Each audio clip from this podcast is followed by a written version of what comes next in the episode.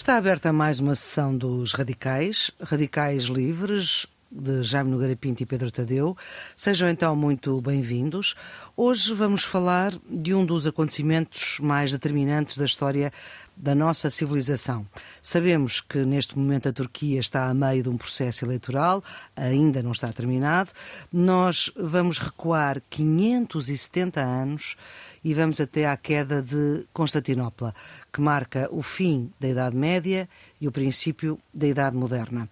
Jaime, a Turquia é um país entre a Europa e a Ásia, e aliás Constantinopla, que é a atual Istambul, é a junção ou a separação, como quisermos, desses dois eh, continentes, através do Bósforo, do Estreito do Bósforo, do Rio. O mundo seria outro, completamente diferente, se Constantinopla tivesse resistido. Sim, aliás, Constantinopla uh, caiu. É muito interessante porque 1453 é um ano decisivo, enfim, eh, as divisões da história são, são, são feitas pelos, enfim, pelos historiadores, quer dizer, podia ter sido outra coisa qualquer, podia ter sido, uh, sei lá, a descoberta da América, podia ter sido, mas, enfim, convencionou-se, de certo modo, a uma, uma, convenção que, aliás, a gente apanhava logo na, no ensino liceal, que a história era marcada pela queda de Constantinopla, marcava o fim da Idade Média, e a Revolução Francesa marcava o princípio da idade contemporânea. São coisas simbólicas, é que se atraiu determinada força, não é? O que é curioso é que essa, essa passagem uh, tem a ver essencialmente, esse ano de 1453, e não é só mais ou menos na mesma altura que se dá a queda de Constantinopla, os franceses estão a tomar as últimas posições dos ingleses uh, em França, portanto está a acabar a, a Guerra dos 100 Anos, não é? E ambos estes desfechos são devidos à mesma coisa, que é a artilharia.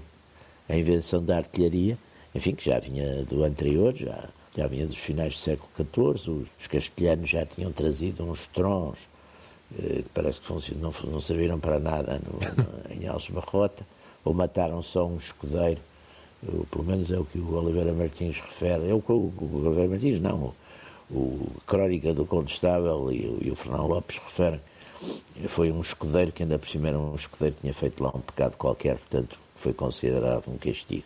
Agora, esse uso, portanto, isto muito antes, não é? Em 1385. Mas, de facto, a artilharia foi decisiva para estes dois acontecimentos. Constantinopla tinha muita confiança, não é, na sua, nas suas muralhas, muralhas. que eram famosíssimas, eram, enfim, eram vários eram várias rodas de muralhas, não é? Vários cercos, várias linhas de, de, muralhas muito, muito altas, muito poderosas. Só que os turcos, o sultão Maomé II tinha lá uns engenheiros que eram cristãos. Que eram jovens. Enfim, ele era, ele era muito novo, o sultão Maomé II tinha pouco mais de 20 anos, não estou em erro. E ele de facto, graças a, esse, a, a esses engenheiros que montaram os, o canhão no, no próprio sítio, que não era, praticamente não era transportável, conseguiram derrubar as muralhas e aí é evidente que a força Uh, havia o exército turco tinha não sei 60, 70 mil homens era assim uma, e os defensores de Constantinopla eram muito poucos eram para aí 7 ou 8 mil portanto isso criou de facto essa o cerco demorou relativamente pouco tempo foi, foi muito rápido 2000. E, e, Sim, e 53 facto, dias, não é? Depois, exatamente, não chegou a dois meses. E isso, claro que deu uma, um abalo enorme. Uh, enfim, no, no, era, foi, foi a queda do, do Império Romano do Oriente, não é? Porque no século, século IV tinha-se feito essas, essas divisões, não é? Império Romano do Ocidente e o Império Romano do Oriente do Ocidente tinha caído já por, por obra dos, dos bárbaros, não é? E, portanto, não, não há dúvida que isso foi, de facto, uma, uma bala muito grande em todo o Ocidente e, e houve, quer dizer, houve ideias de fazer aquilo que caiu, se não estou em erro, foi em 29 de maio, não é? Portanto, é a data que é apontada.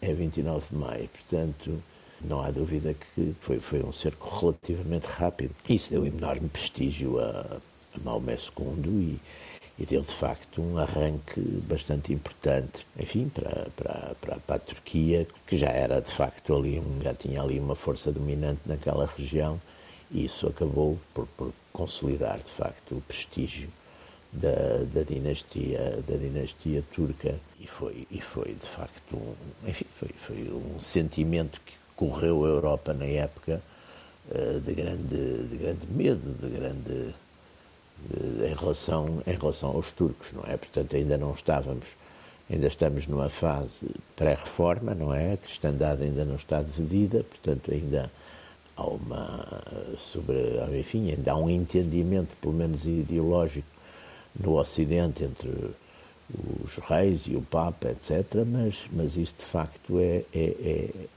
é, é uma data e foi, um, foi anunciado como, como enfim, como, também temos que pensar noutra coisa que é, que é tremenda, os turcos de facto fizeram depois um, um grande massacre, não é? Uh, entre a população e aquelas repúblicas italianas que tinham relações, enfim, que tinham, tinham relações fortes com o Oriente, os genoveses, os, os venezianos, etc. Foram, enfim, muita, muita, muita dessa gente, as colónias, digamos, que estavam ali, as descrições da época foram tremendas, porque numa primeira fase, enfim, houve violações de, de mulheres, de crianças, os homens foram, os, os, turcos tinham muito a coisa do empalamento, não é? Que era espetar as pessoas, não, não fazia, faziam isso uh, habitualmente. E, portanto, tudo isso até que, até que o, o, sultão, enfim, desse ordens para parar esse saque, foi, foi, foi complicado. E, portanto, houve uma, uma... Era para ter vindo ajuda de Veneza, mas não veio, não é? Pois, mas não chegou a tempo, não é? Não chegou, foi tudo muito rápido. Foi tudo muito rápido e e, portanto, eh, foi, foi, foi, foi isso, de facto. Foi... E claro que Maomé II também ganhou aí todo, todo um, um, prestígio enorme no mundo, no mundo oriental, não é? Porque, de facto, apesar de tudo, apesar de ter encolhido várias vezes, apesar de estar já bastante reduzido, não há dúvida que o, o Império, o Império Romano do Oriente tinha um significado um simbólico e mítico muito grande, não é? Portanto, houve também depois, claro, uma corrente enorme de, de, de, de refugiados e através do, do, Adriático fugiram para a Itália. Depois também há coisas muito interessantes, por exemplo, há também entre esses refugiados, é interessante porque isso depois vai favorecer, de certo modo, o renascimento, o humanismo renascentista, porque trazem também os que podem depois, com, há um trazer de livros, de obras importantes do, relativas, e as próprias pessoas, não é? Que eram grandes, grandes uh, sábios, conhecedores do mundo antigo, também vêm para a Itália e isso também depois vai, vai ajudar um bocado àquele segundo ímpeto do, do renascimento do renascimento italiano, não é? É de facto uma quebra grande e que depois, a seguir às quebras, temos sempre um refazer de, das linhas, não é? Quer das linhas de força geopolíticas e, neste caso, também até alguns aspectos eh, culturais, chamamos assim. Pedro, 1453. Esta Sim, data que mudou importante, claro que é evidente que esta marcação rigorosa, que é este o ano que divide a Idade Média do hum. resto, é, é, é completamente uh, subjetiva, mas é uma boa referência para compreender várias mudanças que de facto aconteceram na, nesta parte do mundo nessa altura. É não só aquelas que o, que o Jaime já, já apontou, eu, eu, apontava ainda mais algumas. Por exemplo, a Igreja estava dividida, uh, havia um processo sim, de tentativa entre, de entendimento entre... entre, entre Oriente, claro, sim, sim, havia, havia, havia um, um, um, processo que estava em desenvolvimento já com dois sínodos de tentativa de entendimento entre a Igreja Católica e a Igreja Ortodoxa, que este processo interrompe definitivamente, não é? Porque, porque cria ali uma... Apesar de, digamos, serem inimigos comuns dos turcos, cria um, uma divisão que até geográfica geográfica que depois nunca mais se resolve, nunca mais se resolve, não é? E depois o Ocidente fecha-se um bocadinho em relação ao Leste nesta época e desenvolve-se por si próprio e, e, e, cria essa divisão. Outro efeito indireto tem muito a ver com Portugal. Quer dizer, eh, o fecho de Constantinopla, a posse de Constantinopla pelos turcos, torna quase necessário a expansão marítima pelo lado ocidental para, para explorar rotas comerciais que, entretanto, eram dominadas pelos turcos. E, portanto, embora não, não seja uma consequência direta, há aqui eh, a expansão dos descobrimentos, de, de rotas novas a procura do caminho marítimo para a Índia não é? tem muito, muito a ver com o fecho, por várias razões, de rotas que vinham do leste eh, comerciais eh, e Constantinopla é uma, é uma, dessas, uma dessas razões. Uh, fecho ou controle pelos turcos, que também não é bem fecho, fecho completo. É? O Império Turco, de qualquer maneira, já tinha uma história, já vinha lá do século XIII, portanto, dois séculos antes, mas de facto aqui assim atinge, atinge um ponto de viragem na sua própria história que leva a uma expansão cada vez maior, como o James dizia, há aqui uma confiança por parte dos turcos e uma capacidade, até para estes avanços na artilharia, eles tinham canhões gigantescos que mandavam bombas de 500, eh, aliás, eh, sim, bombas de 500 quilos a grandes distâncias, o que na época era uma coisa absolutamente incrível, eh, e é por isso que conseguem derrubar as muralhas, que aliás tinham sido atacadas por cristãos também 200 anos antes, noutro, noutro, noutro conflito, precisamente pelo mesmo lado, do lado do mar, não é? Que os, que os turcos conseguiram, porque os cristãos nessa altura que entraram em Constantinopla descobriram que ali era um ponto mais frágil do que as muralhas que já vinham lá do Império Romano, da fundação de Constantinopla, do lado, do lado de terra, não é? Mas uh, o Império Turco, depois do Otomano, vai crescendo, crescendo, crescendo, tem um ponto de grande expansão na, na época do Rei Salomão, não é? que é em 1560, 1530, para aí nessa, nessa altura, em que eles chegam à Hungria, partes da Áustria, cercaram Viena, vão, vão conquistando muitos territórios e depois, a partir daí, nos séculos seguintes, vão, estão bem, têm inúmeros conflitos, nomeadamente com o Império Habsburgo e com o Império Russo, vão perdendo a pouco e pouco algumas das suas posições, que tanto se estendiam também pelo Médio Oriente, pela Mesopotâmia, pela, por partes África, do, Norte da África. Tiveram uh, as, as cidades sagradas de Meca e de Medina, por exemplo, e no século XIX entram de facto num processo de, de crise permanente com convulsões internas muito grandes, perdas de território por causa destes conflitos e, e cometem depois, na época dos chamados jovens turcos, depois é uma expressão também que nós cá inventámos para designar isso, no, no século XIX os jovens turcos tomam o poder e envolvem-se na Primeira Guerra Mundial no lado do perdedor e a Turquia e o Império Otomano acaba, após a Primeira Guerra Mundial acaba por, por, por desaparecer com uma tentativa de divisão das suas possessões pelas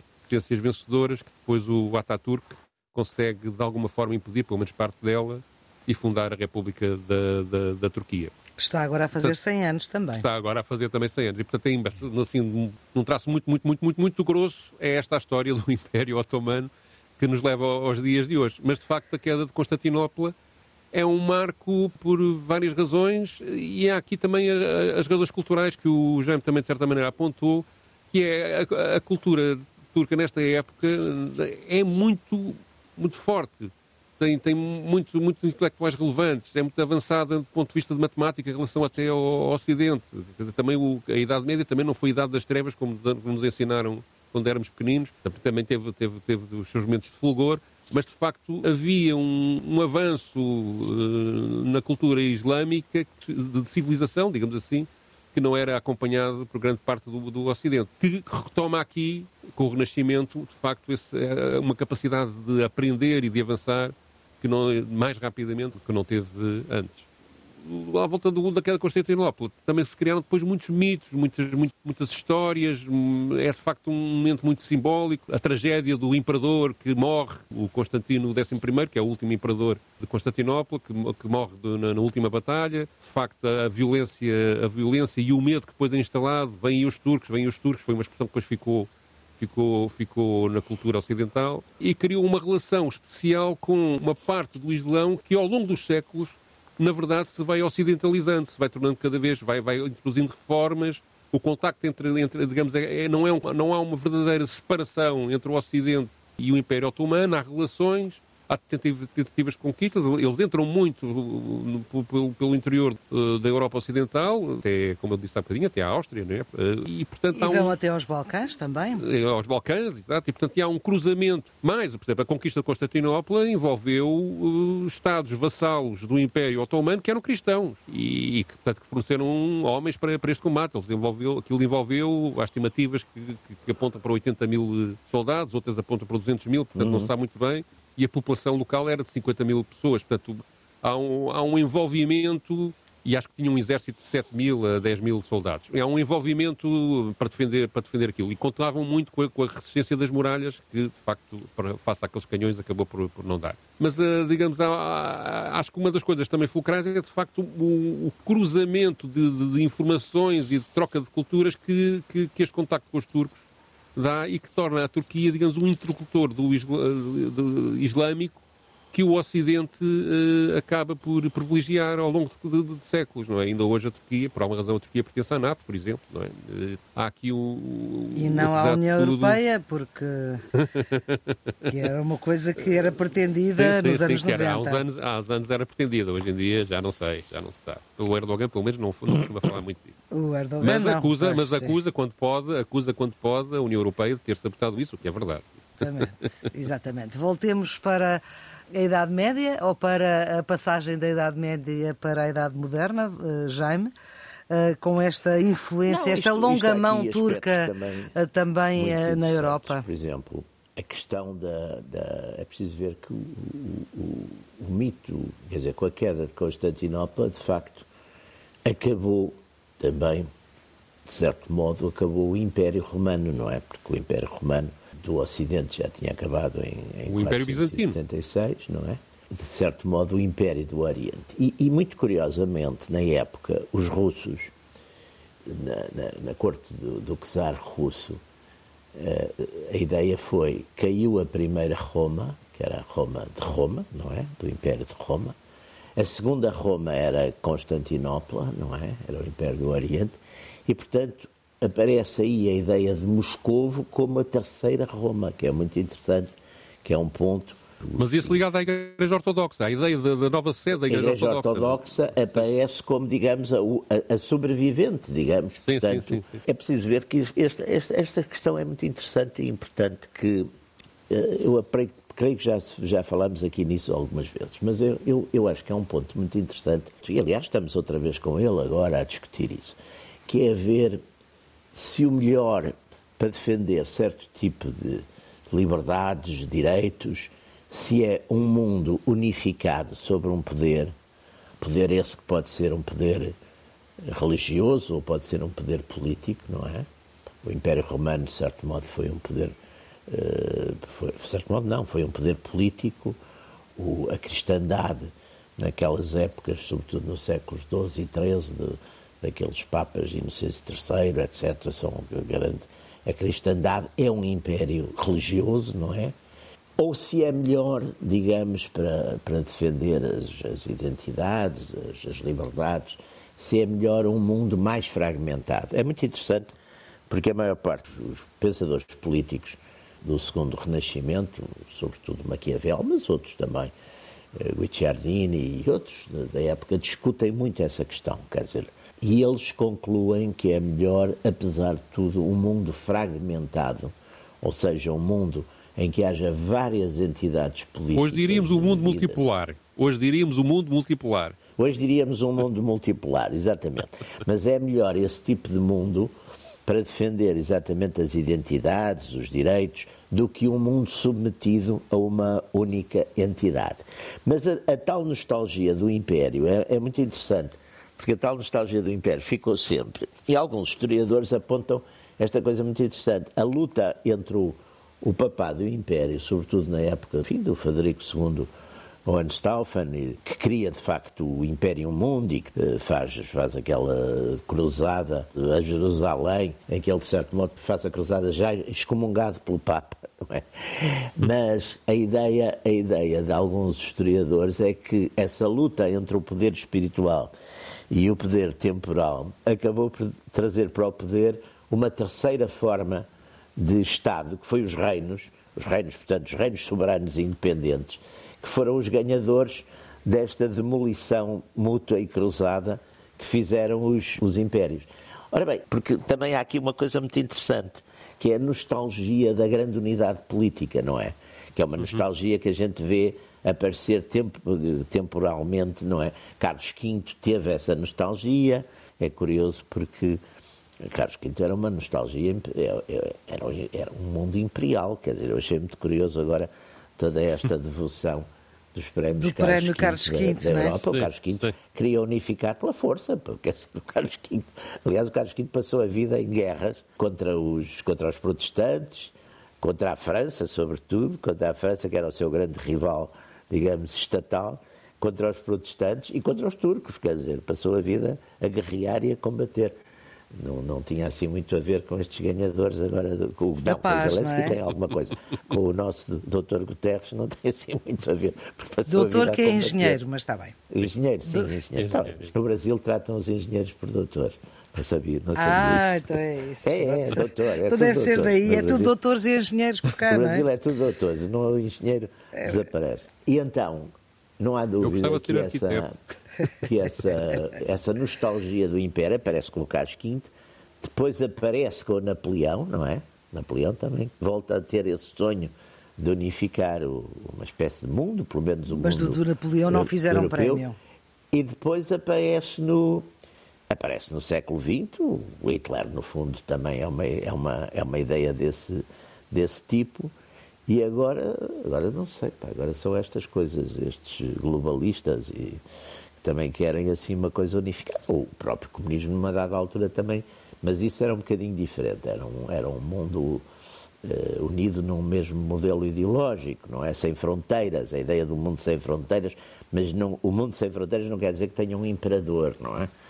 Mas essa nostalgia do grande poder é uma coisa muito curiosa, porque persiste, não é? Então, persiste. Agora, mas é, Mas há, o- uma tensão permanente, ou seja, fundo, mesmo, mesmo no mundo multipolar, ou, ou ou, digamos de, pequen- de- de- de pequenas potências mais ou menos equivalentes, há sempre a tendência Sim, sim, nós estamos de, nesse de- mundo. de- de- tentar. De tentar Ó Pedro, nós estamos nesse mundo. Sim, é, sim, é- sim, é isso regionalmente, não é? Sim, sim, sim, O- sim, sim. A Turquia, Mas há, um uma, exemplo. mas há uma tendência a Arábia de expansão, Saudita. Sim, há A uma tendência de Rússia. expansão. A Rússia, sim, sim, sim, sim. sim. É evidente, Não é? sim.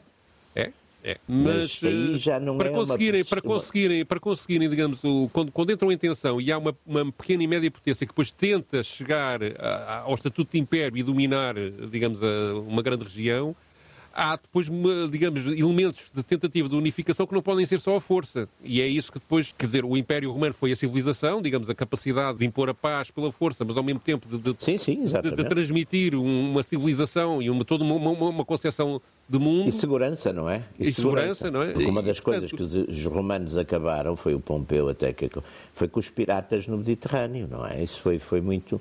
Porque as pessoas, quer dizer, os, os cidadãos, ou melhor, os cidadãos e os dominados pelo Império Uhum. Romano, eh, tinham aquela coisa, isto apesar de tudo, aqui dentro há paz, não é? Mas depois as razões para a sua queda, que durou, quase mil anos, não é? Mas ah, o seu desagregamento e, a sua queda, o seu progressivo, também, digamos, eh, quase que ditam eh, tudo aquilo que se passou para os impérios seguintes, porque depois o processo de degradação é sempre relativamente semelhante.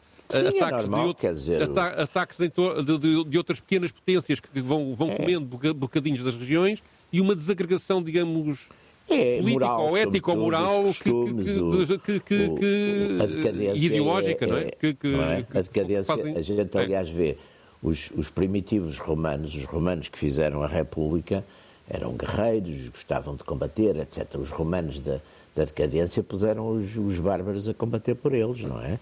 Há um envelhecimento, digamos assim, inevitável que, Portanto, é, sim, ela é, Que cria é uma podridão luxo, é o, É. a cidade de Roma, a cidade de Roma no, no tempo pai de Nero, no que é o primeiro século, devia ter pai uns 600 ou 700 mil habitantes que não faziam coisa nenhuma, quer dizer, iam ao circo e ver, iam ver uns espetáculos.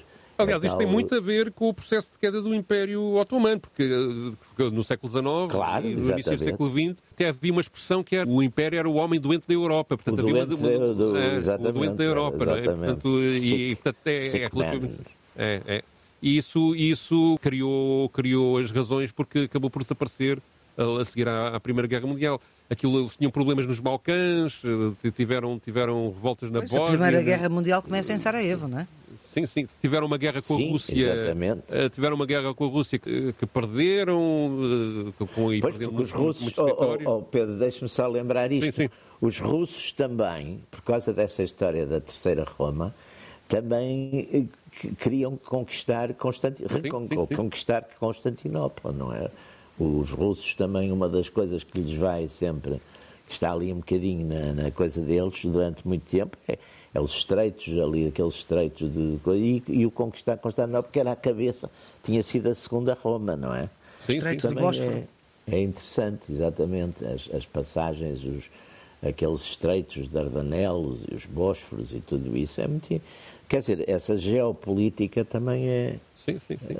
E depois a geopolítica e as perdas desta, desses conflitos, essa de, por um lado o Império Otomano a tentar expandir-se ou a resistir, e a expansão do, do, Império Russo desse lado, e também as guerras com os Habsburgos, criou também depois tensões internas, porque, como é óbvio, quando, quando, quando, quando, quando há derrotas, o poder eh, interno também claro. se fragiliza. E é aqui que aparecem Uh, digamos, tentativas de modernização, porque depois também há uma degradação cultural e um atraso tecnológico e um empobrecimento em relação à Europa Ocidental, que entanto está, claro, na, na, claro. está, está, na, está na, Revolução Industrial, não é? Está, está na, no seu momento de expansão económica mais, mais, mais importante, eh, antes da, da internet, claro. Não, e nós, mas, nós vemos, oh, voltando um bocadinho sim. às consequências diretas desta queda, nós vemos, por exemplo, os nossos grandes inimigos no, no Oriente são, são os turcos, não é? Os exatamente, exatamente. Sim, sim, sim. sim. Nossos dos portugueses. Portugueses, exatamente. Sim. Os grandes inimigos nossos no, no, no Oriente são, são, são eles, não é? E nós, e nós também, nas nossas crónicas do século XVI e, e daqueles grandes, nossos grandes governadores e heróis da, das Índias, eles falam sempre é o combate contra o turco. O, o turco, o turco, o turco sempre o turco. O turco é o, é o infiel, é o turco, é o. É que é, no é fundo, o combate pelo controle das rotas comerciais, não é? Da, da, da pois, da, também, exatamente. É, é, e, mais do que e não se esqueçam também que, passado praticamente 120 anos sobre isto, há uma outra grande batalha, essa ao contrário, que é Lepanto, não é?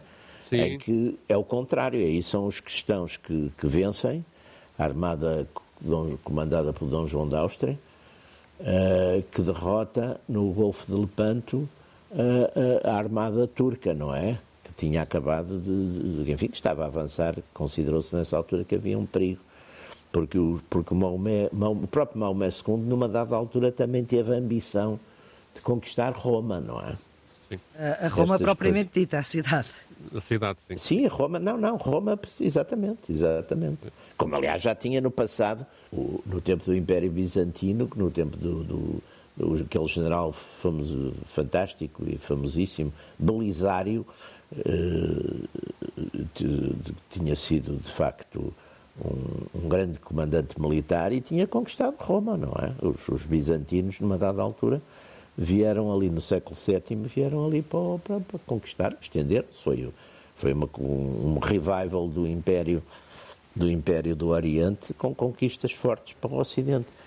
Portanto, eh, enfim, há, aqui sempre um, estes dois aspectos da, da, história, do mito, do símbolo, das armas, da, da, da geografia, que, que, são, são muito interessantes e que à volta destes, destes episódios a gente pode, pode reconstituir. E há provavelmente na Turquia, como nós temos, digamos, um, um, a, a nossa ideia de identidade nacional tem muito a ver com o nosso período imperial, com as descobertas, Sim. e alimentamos isso. Hoje em dia isso é posto em causa de achar eh, que tem um pendor colonizador condenável, mas digamos, há de facto eh, muito, muito alimentado na nossa, no nosso imaginário coletivo a claro. ideia de uma grandeza provavelmente é. os truques têm em relação ao Império Otomano. E, portanto, não, os truques, aliás, o, isso, o isso Erdogan, na política tem. Exatamente, o Erdogan tem chegar. seguido uma política alimenta, alimenta isso. Seja, é? É, é, é? portanto, há uma, há uma permanente apelo à, à grandeza antiga da, é, do Império exatamente. Otomano para é. fazer validar políticas modernas, não é? E isso, isso, é uma, isso... Há uma nostalgia, não é? É, é? Há uma nostalgia imperial.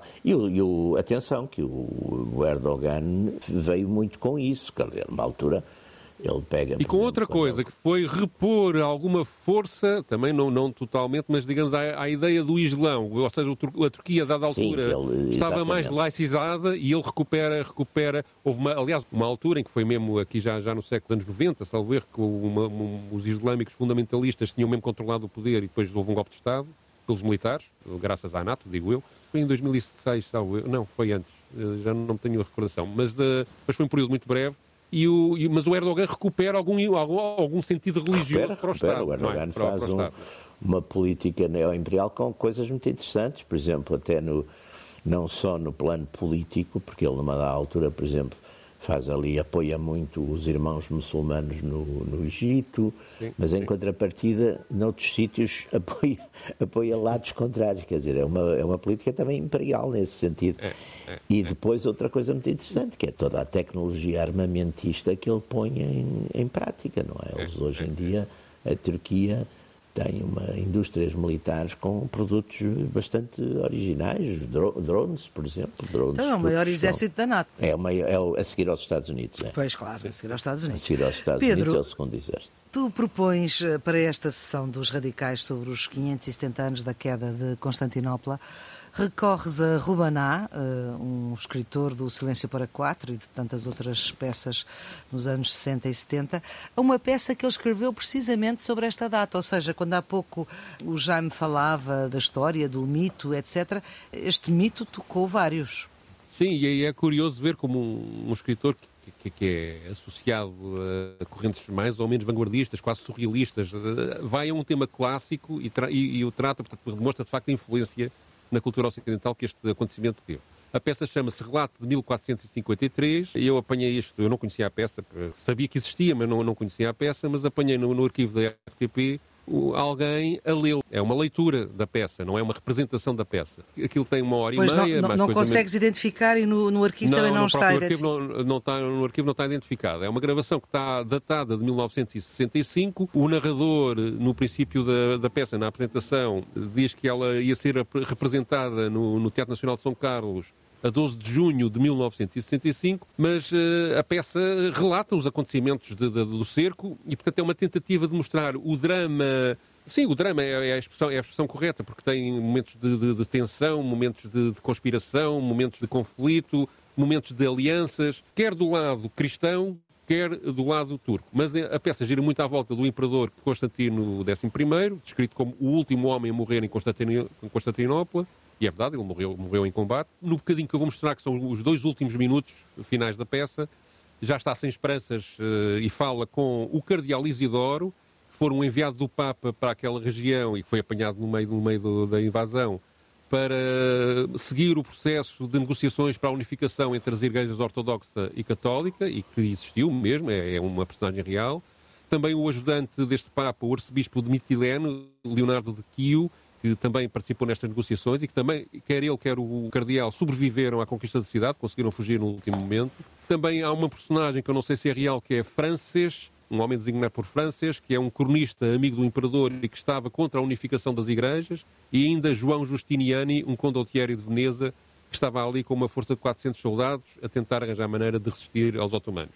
Aqui nesta, nesta, neste excerto final, o imperador já sente que está tudo condenado, que está tudo perdido, com coragem continua a lutar, já mesmo, mesmo pensando que está condenado à morte, e declara claramente o fim da sua dinastia, o fim da Idade Média, e parte depois no final, em nome de seja de Deus, seja de diabo, para a zona das muralhas e do Porto, em direção ao último combate. A peça, como eu disse, é, é dita por uma única voz. Eu li numa nota, num, entretanto, depois estive a investigar, uma nota de um texto de Luís Francisco Rebelo, que é um estudioso do teatro, do teatro português, que afirma que o próprio Rubem Ná fizera a peça de improviso, gravando-a por uma fita magnética, e eu admito, não tenho certeza, que, que, até seja essa a gravação que estamos, que estamos a ouvir, que seja o próprio Rubem Ná que esteja a ler. Mas por acaso algum ouvinte do, do, do, deste programa saiba disso, podia dar-nos mais tarde a informação para a gente aqui corrigir isso. Pedro, só para ficar claro, portanto, isto é arquivo RTP, mas é arquivo é. sonoro. É arquivo sonoro. Ok. Mas não está, não está datado como tendo sido emitido, não é? Está, está, está lá está lá Nos arquivado. brutos, exatamente, está, arquivado. Não sabemos se foi emitido ou não. Vamos então ouvir uh, Rubaná. Presumivelmente. Exatamente, pelo menos a peça é de Rubaná. Uh, não sabemos quem é que lhe dá a voz, mas é um relato bastante uh, eloquente. Vamos então ouvir. Temos que nos salvar para a morte. Os últimos dias é um salvamento para a morte. É o prolongamento do drama que cada um de nós traz desde que nasce. Eu, imperador, eu que vim para aqui sem querer, sem pedir, vim para aqui e que dou pelo menos graças de não deixar nenhuma descendência que seja triturada pelo destino Acaba, acaba a dinastia dos paleólogos. Acaba estéril. Acaba com a Idade Média.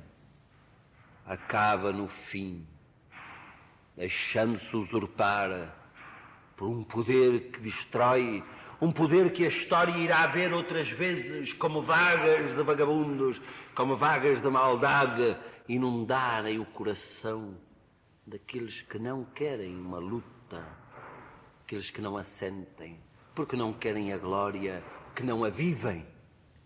Vamos. Vou passar inspeção às tropas. Vou por todas. Vou agora ao longo a cavalo por todas as muralhas. Vou ao Porto. Vou ver qual é o exame, qual é a final possibilidade de morrermos. Frances, vem comigo. Toma nota. Há boatos. Boatos houve sempre. Ah, já estão na cidade? Não estão, ainda é boato. Há boatos que eles levantaram cerco. Frances, conta. Imperador, os boatos vivem, respiram-se como o ar.